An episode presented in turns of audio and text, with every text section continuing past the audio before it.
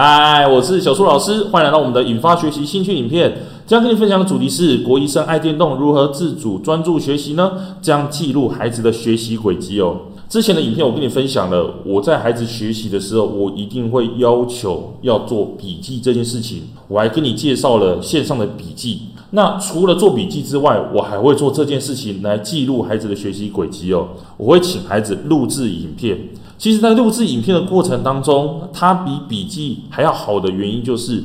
可以动态的去记录孩子现在到底做了什么事情。那我录制的内容会有以下的事情哦。第一个是遇到问题是什么，然后如何解决的，请孩子简单用三十秒去分享，以及阶段目标花了多少时间，心得是什么。有人说孩子预计两周要完成的，但其实花了四周才完成哦。那这过程当中遇到了什么状况呢？啊，心得又是什么？甚至是我还会录一个小小的成果记录哦，因为每一个大目标下面都有一个阶段性的目标，每个阶段性的目标，我就会请孩子简单的录个三十秒，让他分享说，诶，我们做成了什么东西，甚至是平常一些琐碎的日常的想法，做个记录，等下一次再做学习的时候，就可以放出来，去看看说之前灵光一闪的这些想法到底是什么。所以说这样子去做记录，在往后会有很多的好处哦。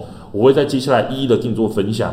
总而言之呢，录制影片是我要引发孩子学习兴趣，我一定会带孩子做的事情哦。那今天跟你分享到这里，我们下次见，拜拜。为了要解决孩子的情绪问题、学习问题、课业问题，甚至是专注力问题，你想要获得更多的免费教学影片吗？欢迎加入到我们的 LINE 大小数教育学院里面，搜寻 LINE ID 小老鼠九七九 dxwrf，我们会给你更多详细的影片内容。加入后点选我们的课程资讯，还会给你完整的购课链接，让你完整的解决孩子的学习状况哦。那现在购买我们的课程，我们还赠送专属小树老师的私赖群组，让你有任何的问题都可以在里面问到宝、问到爽，而且还不限时间哦。